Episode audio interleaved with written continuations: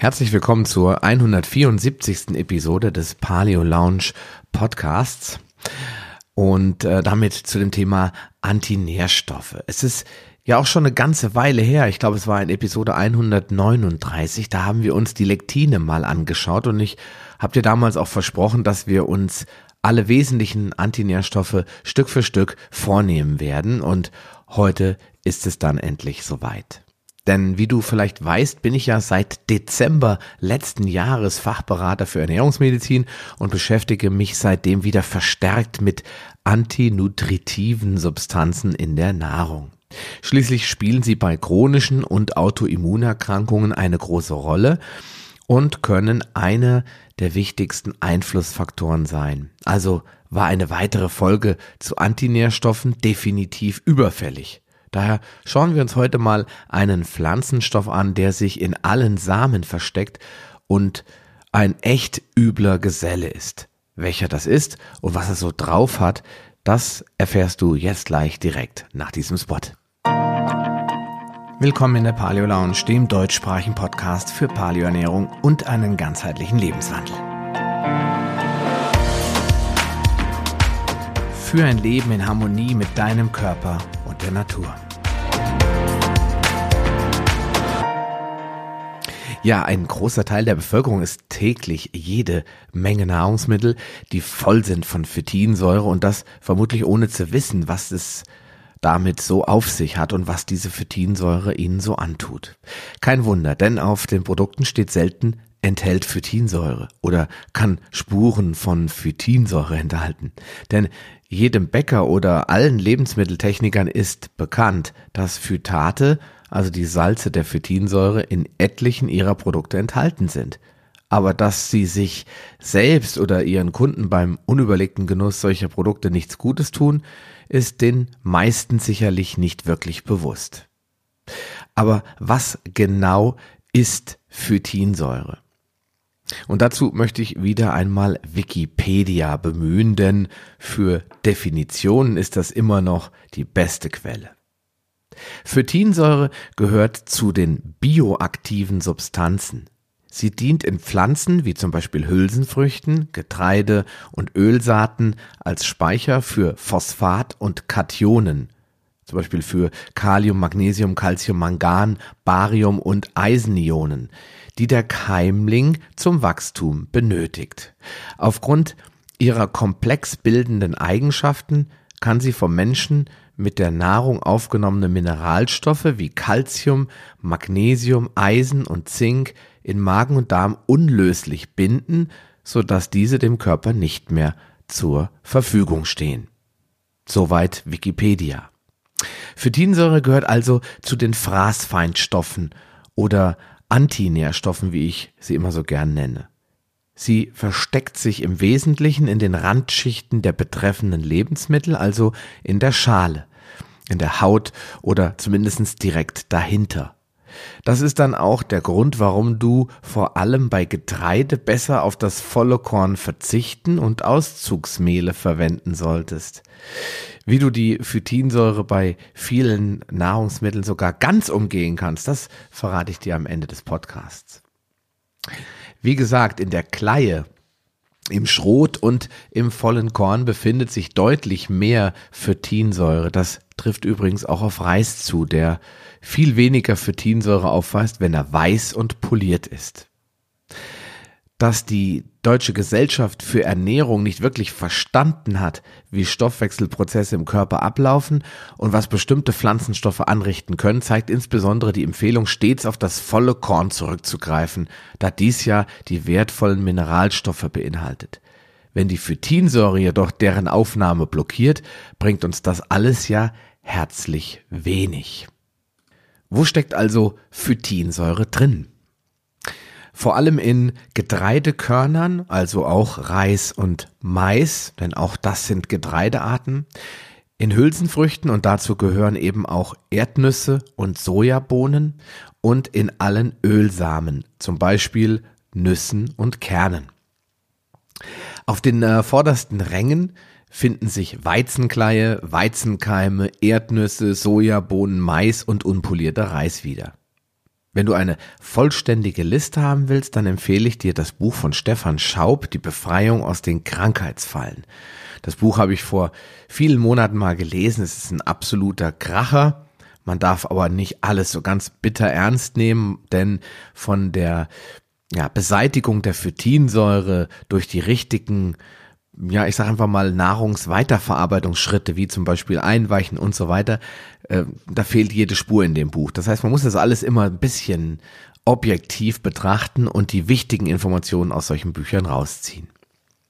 Warum ist die Phytinsäure jetzt im Prinzip so schädlich? Ähnlich wie die Oxalsäure, da habe ich auch mal einen Podcast drüber gemacht, ist die Phytinsäure ein Nährstoffräuber. Sie klammert sich an Zink, Eisen, Calcium und Magnesium und bildet mit ihnen ebenso schwer lösliche Salzverbindungen, die man als Phytate bezeichnet. Zinkphytat kann zum Beispiel von der Darmschleimhaut gar nicht mehr aufgenommen werden und landet folglich mit dem Stuhl in der Toilette. Dabei geht das Zink natürlich verloren. Da Phytine also unverdaulich sind, reizen sie die Darmwand und können langfristig zu Entzündungen der Darmschleimhaut beitragen. Aber Phytate können auch Eiweiße binden, sie ebenfalls unlöslich machen und damit verhindern, dass sie verwertet werden und dem Körper als wichtiger Baustoff zur Verfügung stehen. Konsumierst du also regelmäßig verarbeitete Getreideprodukte, dann kann das deine Mineralstoffversorgung empfindlich stören und auf Dauer zu einem Mangel an unterschiedlichsten Nährstoffen führen. Dazu mal eine Zahl. 40 Prozent aller Frauen über 65 Jahre haben einen deutlich zu niedrigen Zinkspiegel.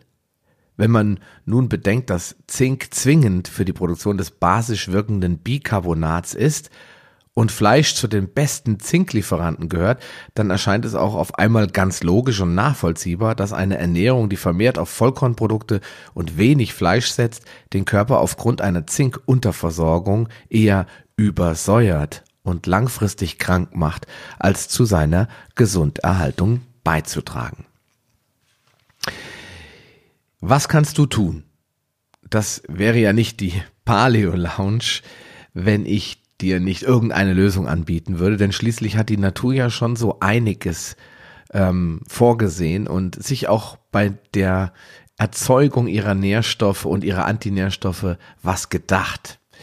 Sie hat nicht mit dem Menschen gerechnet und damit, dass der Mensch alles so ungefiltert macht, aber ähm, ja, als sie denn die Flora und Fauna unseres Planeten geformt hat, hat sie sicherlich nicht vorgehabt oder im Auge gehabt, irgendwelche Rassen oder Arten auszurotten oder dauerhaft permanent chronisch krank zu machen.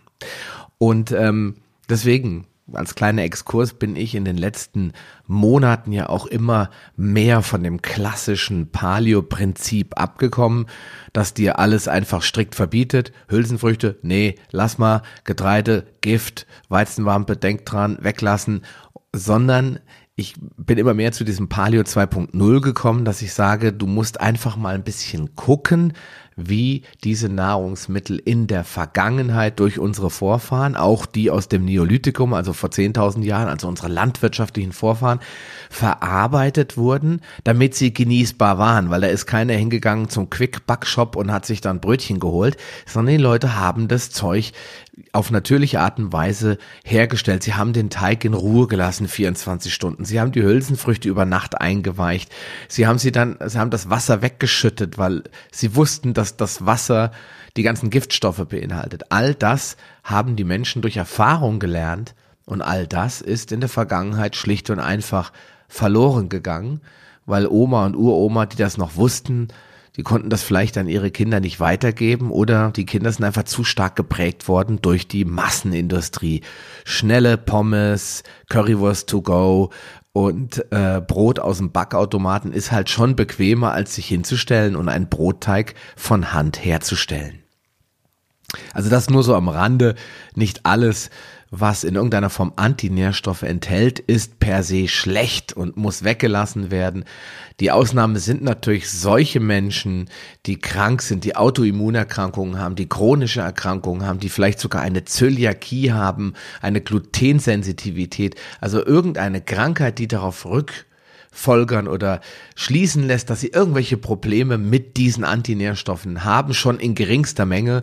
Also ein Zöliakiekranker, dem reichen schon Milligramm von ähm, dem Antinährstoff Gluten oder Gliadin und dann kriegen die schon Durchfall. Also solche Menschen, für die gilt das dann leider nicht. Die können auch mit, mit den richtigen Teigführungs- oder Einweichungsmethoden äh, nicht auf einmal wieder Weizen essen. Die sollten also wirklich lebenslang die Finger vom Getreide lassen. Aber zum Glück sind ja auch statistisch nachgewiesenermaßen nicht alle Menschen davon betroffen, sondern nur wenige, ich sag mal zwischen fünf bis 15 Prozent, die genaue Zahl weiß sowieso keiner, die wirklich ein echtes Problem mit äh, gewissen Antinährstoffen haben oder mit gewissen Allergenen haben. Ich formuliere es jetzt mal ganz primärwissenschaftlich, da zählen ja dann auch die Hefen dazu, die bei manchen schon Probleme bereiten.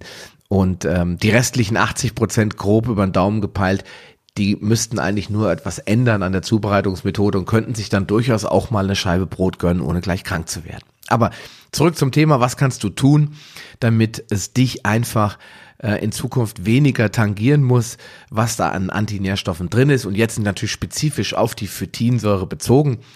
Auf Platz eins, ich hatte es ja gerade schon ganz kurz angedeutet, der Verzicht ist natürlich der einfachste Weg, vor allen Dingen, wenn du krank bist. Aber meiner Meinung nach einfach nicht zwingend notwendig, denn Getreide kann durchaus auch eine spannende und nährstoffreiche Ergänzung deines Speiseplans sein. Aber natürlich nur, wenn es die richtigen Getreidesorten sind. Egal, ob da Bio draufsteht oder nicht. Weizenmehl aus dem Supermarkt ist einfach nur Abfall in meinen Augen. Das ist eine verzüchtete Turborasse, die eigentlich nur, oder eine Turbosorte vielmehr, ähm, die eigentlich nur auf Ertrag gezüchtet wurde und die überhaupt nichts mehr mit den ursprünglichen Sorten zu tun hat. Wenn du ähm, Weizenmehl ähm, interessant findest, wegen der Backeigenschaften, leider ist Weizenmehl da ungeschlagen, dann solltest du auf alte Weizensorten zurückgreifen. Es gibt nicht mehr viele. In Deutschland ist noch der sogenannte laufender Landweizen bekannt.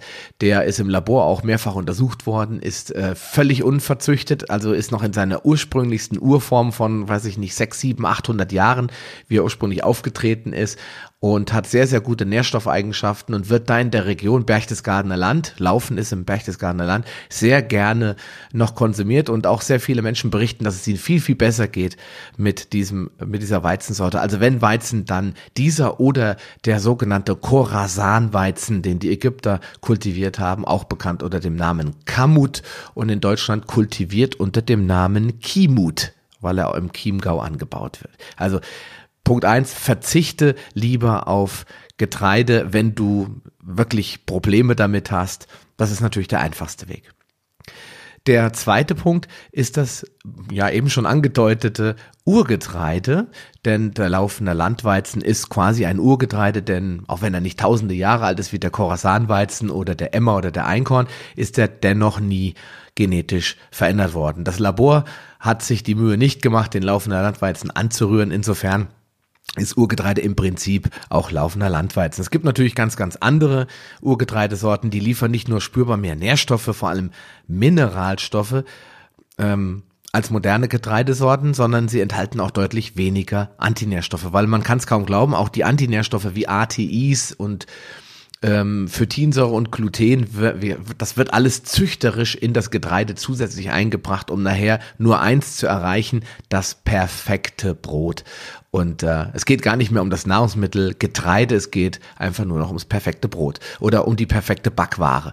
Und daraufhin werden die alle gezüchtet. Deswegen sind natürlich Emmer, Einkorn ähm, und auch der Urdinkel beziehungsweise die Waldstaude, das ist, das ist der alte Roggen, nicht so besonders spannend für die äh, Bäckereizunft, zumindest für die moderne industrialisierte Bäckereizunft, weil die einfach gar nicht diese super tollen spezialisierten Backeigenschaften mitbringen. Insofern, wenn du zu solchen Getreidesorten greifst, hast du eigentlich schon viele der schlimmen Faktoren ausgeklammert. Dann habe ich auf äh, Platz drei vor allem Getreide und ähm, viele Saaten, die lassen sich hervorragend in einem Sprossenglas keimen. Also das Keimen an sich sorgt dafür, dass die Antinährstoffe vollständig abgebaut werden. Und woran liegt das eigentlich? Das ist nämlich ganz, ganz spannend und das möchte ich dir auch hier in diesem Punkt nochmal verraten. Und wieder kommen mal die Vorteile unserer Vorfahren zum Tragen. Die haben sich nämlich ein bisschen mehr Gedanken über Ernährung und über Nahrungsmittel gemacht, als wir das tun.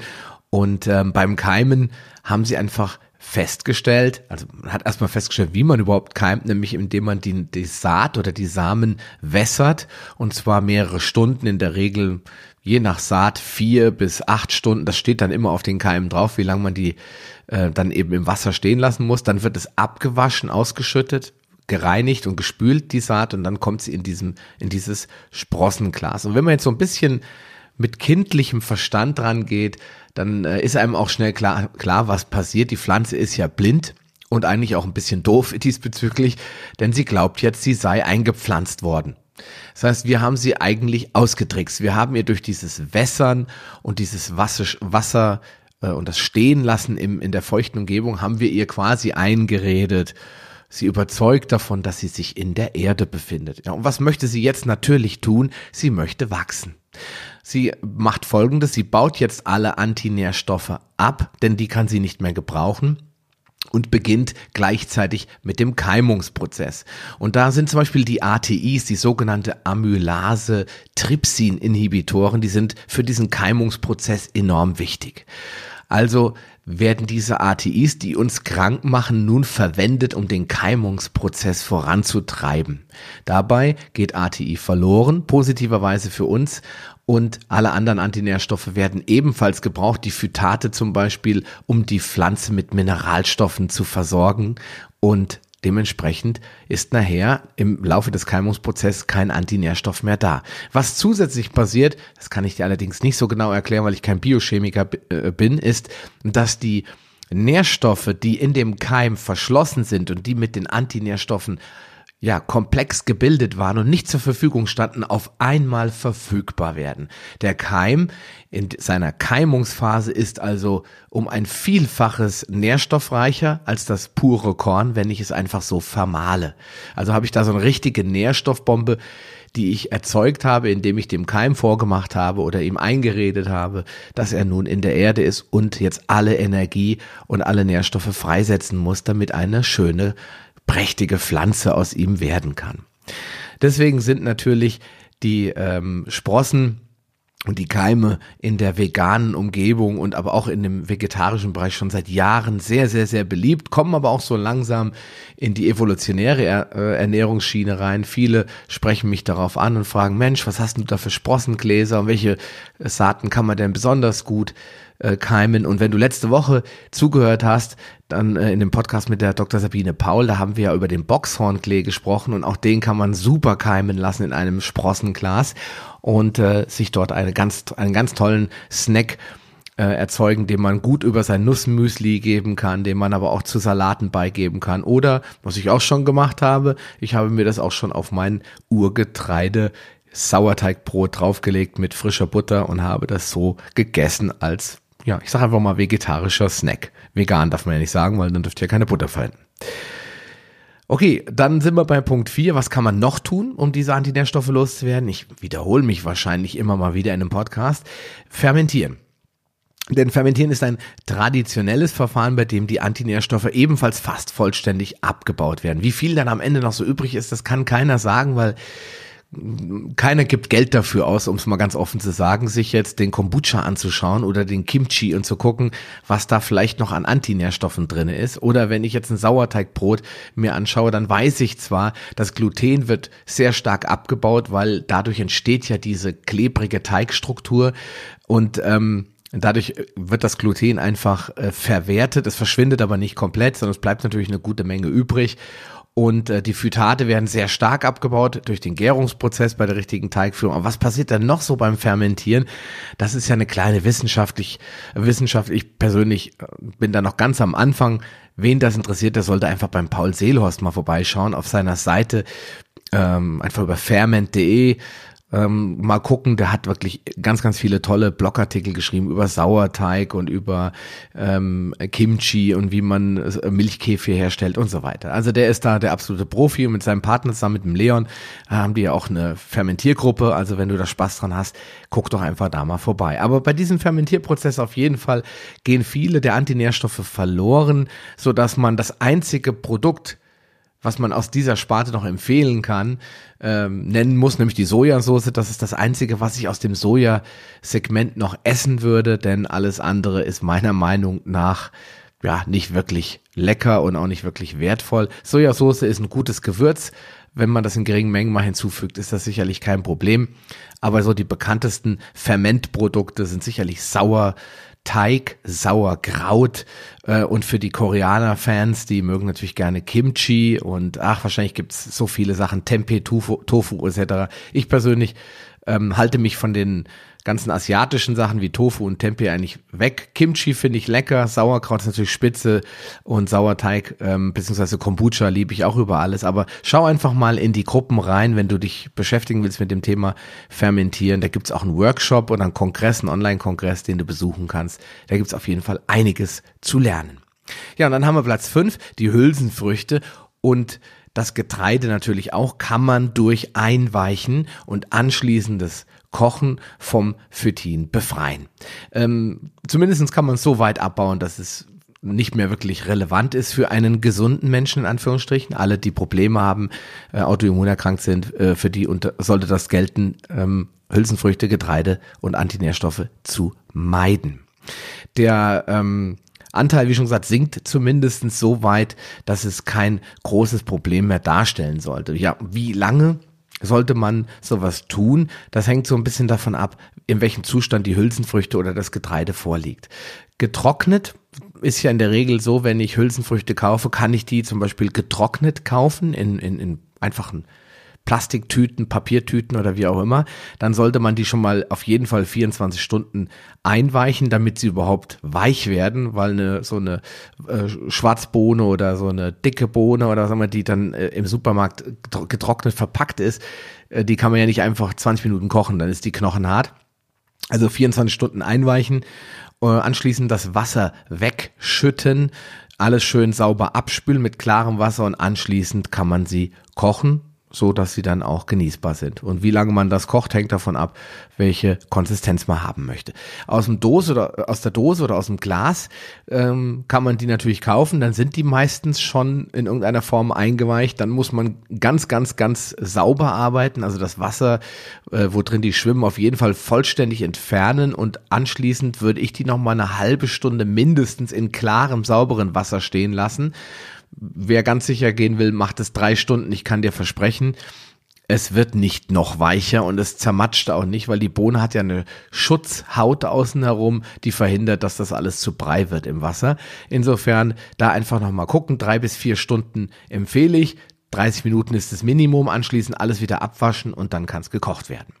Und dann hat man bei Hülsenfrüchten eigentlich nahezu alle wirklich extrem schädlichen Nährstoffe abgebaut und dann hat man ein sehr proteinreiches veganes Nahrungsmittel. Wer jetzt sagt, er möchte keine tierischen Proteine zu sich nehmen, der kommt da nicht drum herum, Hülsenfrüchte auf diesen Art, Art, auf diese Art und Weise zu behandeln und zu verarbeiten, dann äh, kann er seinem Darm auch nicht unbedingt Schaden zufügen. Für alle anderen gilt, Hülsenfrüchte und Getreide in dieser rohen Form sollte genauso wie Brot einfach eine Ergänzung sein, sollte in der wenn man so will, Ernährungspyramide ziemlich weit oben in der Spitze zu finden sein und nicht unten in der, in der Basis. Also keine, ähm, keine wichtige Rolle spielt. Ich möchte dazu nur anregen, weil das Ganze hier ist immer noch die Paleo Lounge und ich möchte jetzt nicht, dass alle wieder zu Brotfressern werden, Entschuldigung, wenn ich so direkt sage, sondern es soll einfach nur gezeigt werden, was steckt drinne und wie kann man es entfernen, damit man nicht ganz darauf verzichten muss. Weil uns wird ja immer als Paleo unterstellt, wir wären ja nicht gesellschaftsfähig, äh, da wir nicht bei McDonalds mitessen können,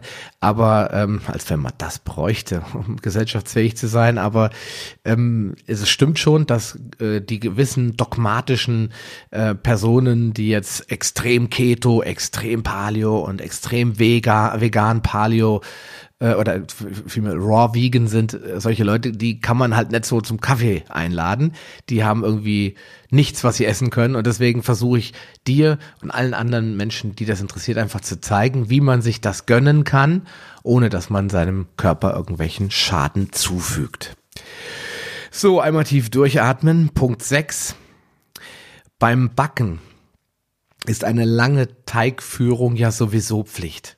Denn nur so entstehen die wundervollen Aromen und eben auch gewissen Nährstoffe, die werden erst dann überhaupt erst verfügbar, ein selbstgemachtes Brot sollte 24 Stunden Ruhe haben. Nicht weniger und auch nicht unbedingt mehr, weil irgendwann ist es überreif und dann fällt es eigentlich nur noch wie nasser Sack in sich zusammen. Und wer so ein Brot mal gegessen hat, der weiß, wovon ich rede, ist auch nicht lecker. Also, damit die Aromen sich perfekt entwickeln können, da bedarf es einfach einer gewissen Teigruhe.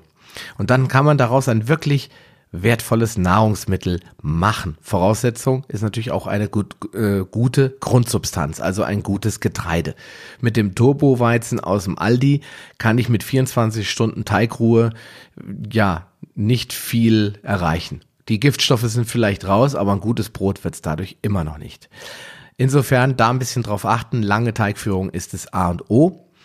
Und beim Backen ist es natürlich auch wichtig, die richtige Temperatur und die richtige Backdauer zu wählen. Also ein Back, äh, ein äh, Backvollautomat, äh, wie man ihn kaufen kann bei Aldi, der bringt das in meinen Augen nicht. Wenn du einen richtig guten Ofen zu Hause hast, ich du brauchst keinen 2500 Euro Ofen, der aber seine Temperatur konstant halten kann, dann ist es Pflicht, 250 Grad vorzuheizen beim Backen und dann auf beim Einschub des Brotes auf 230 beziehungsweise 210, je nachdem, was für eine Mehlsorte, Roggenmehl zum Beispiel, Roggenbrote, die mögen das nicht so sehr, die werden dann zu schnell fest.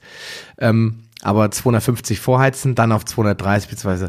210 runter und das Brot braucht zwischen 45 und 65, manchmal sogar 70 Minuten Backzeit. Also da auf die Anleitung achten und das kriegst du halt nicht im City Backshop in Berlin. Dann kriegst du meistens so 30 bis 40 Minuten äh, gebackenes Brot, wenn überhaupt, und dann bei 160 Grad, weil man muss ja Energie sparen und äh, dementsprechend ist dieses Brot, wenn man bedenkt, dass die Teigführung auch nicht eingehalten wurde, voller Antinährstoffe und ähm, bringt eigentlich überhaupt nichts Wertvolles mehr zu deiner Ernährung.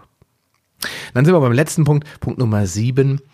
Ähm, das habe ich ganz ans Ende geschoben, weil das ist nicht ganz so schlimm. Nüsse zum Beispiel enthalten ja auch ähm, Phytinsäure, aber so wenig, dass man, ja, dass ich bei normalem Nussgenuss, schönes Wort, keine große, äh, keine große Gedanken machen muss. Ähm, wenn sie aus der biologischen Landwirtschaft stammen, das heißt also wirklich wertvolle, gut hergestellte Nüsse sind und äh, eine faire, saubere Ernte durchlaufen haben, dann sind die Mandeln zum Beispiel meist auch riesengroß, das kann man gut erkennen. Dann ähm, sind die natürlich nicht frei von Phytinsäure. Dann solltest du schon darauf achten, a, äh, dich nicht von Nüssen zu ernähren. Auch das ist in der Paleo-Szene eine Weile so gewesen. Ich weiß ja nicht mehr, was ich essen darf. Hülsenfrüchte, Getreide muss ich alles weglassen. Also stopfe ich mir jeden Tag 400 Gramm Nüsse rein. Die Leute kriegen nicht nur sehr viele ähm, äh, sehr viele Fette, die ähm, sehr hochkalorisch sind. Das heißt, sie werden vielleicht nicht fett, aber sie nehmen zwangsläufig sehr, sehr viele konzentrierte Kalorien zu sich. Und wenn man sich dann gar nicht bewegt, muss der Körper ja mit diesen Kalorien auch irgendwas anstellen. Und ein Teil der Fette wird dann wohl zwangsläufig auch irgendwann mal auf dem Bauch landen. Deswegen sollte man halt auch nicht so viele hochkalorischen Produkte essen. Hinzu kommt, dass halt auch sehr viele Antinährstoffe in den Kreislauf kommen. Wenn ich jetzt eine Handvoll Nüsse esse oder zwei Hände voll am Tag, tue ich mir damit nichts Schlechtes. Wer aber auf Nummer sicher gehen will, der achtet darauf, blanchierte Nüsse zu verwenden. Das ist leider ein bisschen schwierig, blanchierte Nüsse in Bio-Qualität zu bekommen. Ich äh, suche da immer noch nach guten Anbietern. Wenn du einen hast, wie immer, komm in die Paleo Lounge Facebook-Gruppe, verbreite deine Botschaft dort oder schick mir eine Mail. Ich suche immer nach guten Nusshändlern. Ähm, wenn du die Möglichkeit hast, blanchierte Nüsse zu essen, dann tu das. Da ist nämlich gerade bei den Mandeln ist es so, dass die äh, Schale die meisten Antinährstoffe beinhaltet. Die Paranüsse und die Haselnüsse, die kann man eigentlich relativ gut durch Reiben, durch Vorrösten und so weiter von dieser Schale befreien. Wer den Aufwand betreiben will, der soll das tun. Ich mache es nicht so gerne. Ich bin aber jetzt auch kein Fall, ähm, für den Arzt, habe also keine Autoimmunerkrankung, keine Allergien, nichts, komme mit Nüssen also gut klar und die paar Nüsschen, die ich pro Woche esse, die werden mir jetzt auch nicht unbedingt schädlich sein oder schädlich für mich sein. Ja, dann noch ein kleiner Hinweis am Ende, nämlich nicht alle Antinährstoffe lassen sich so leicht vertreiben wie die Phytinsäure. Zum Beispiel bauen sich diese, ich habe sie eben schon erwähnt, Amylase-Trypsin-Inhibitoren, die sogenannten ATIs, aus Getreide auch durch längere Teigführung nicht ausreichend ab.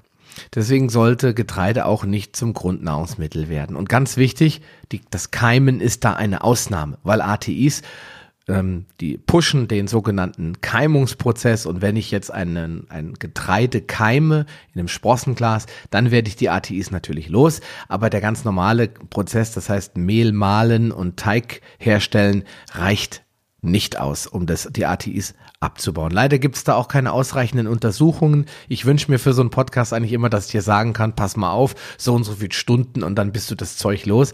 Leider ist das nicht genug lukrativ, dass da irgendwelche Forschungseinrichtungen oder Professoren Gelder in die Hand nehmen, zu gucken, was passiert eigentlich mit den einzelnen Antinährstoffen nach 6, 12, 18, 24 Stunden Teigführung oder Einweichen im Topf oder Kochen oder was auch immer. Das kann man alles nur schätzen und äh, es gibt natürlich so ein paar Richtwerte. Man weiß, dass die Stoffe abgebaut werden, aber dass nachher äh, bei einem richtig tollen Bauernbrot selbst hergestellt mit den richtigen Mehlen gar nichts mehr drin ist, da äh, kannst du und darfst du dich auf keinen Fall drauf verlassen. Deswegen nochmal an diesem Punkt. Bitte, wenn du Probleme hast mit Getreide, lass es lieber gemäß Punkt 1 ganz weg.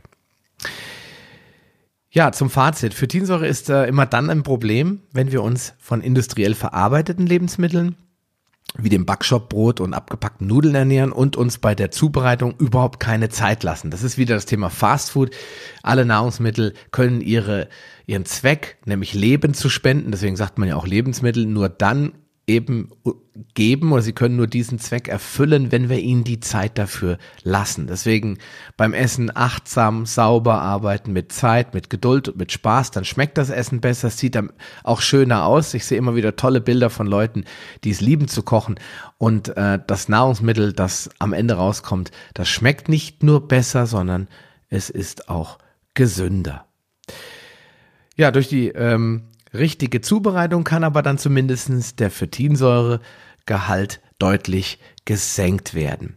Solltest du nochmal aber an einer Autoimmunerkrankung leiden, ist der Verzicht auf Phytinsäure und andere Antinährstoffe in meinen Augen sowieso obligatorisch. Zumindestens für eine längere Zeit.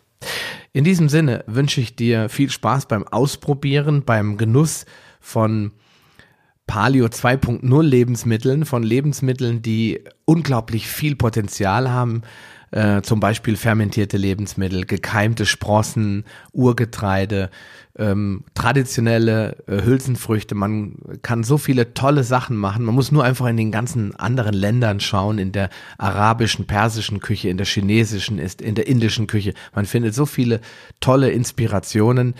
Aber wichtig ist, diese Lebensmittel so zuzubereiten, wie es die Menschen früher getan haben, nicht dieses schnell, schnell, Schnellkochverfahren anzuwenden.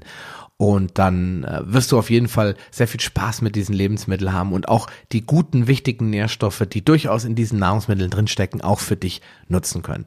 Also, ich wünsche dir alles Gute, bleib gesund und äh, ja, wir hören uns dann nächste Woche wieder. Bis dahin, mach's gut, dein Sascha Röhler.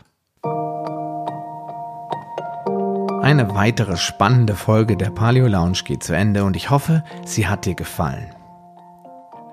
Alle erwähnten Links und weiterführenden Informationen zu dieser Folge findest du in den Show Notes unter paleo-lounge.de slash podcast. Dort findest du ein vollständiges Archiv aller Podcast-Episoden auf einen Blick.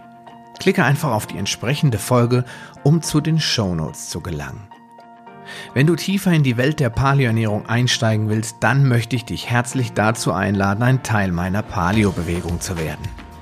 Die Paleo Akademie ist ein kostenloser Mitgliederbereich für alle Leser und Hörer der Paleo Lounge und bietet dir jede Menge spannender Informationen, um dich aktiv bei der Erreichung deiner Ziele zu unterstützen. Du kannst dich ganz einfach unter paleo-lounge.de slash Mitgliederbereich registrieren. Der Link findest du natürlich auch in den Show Notes. Ich wünsche dir viel Erfolg. Bleib gesund, dein Sascha Röhler.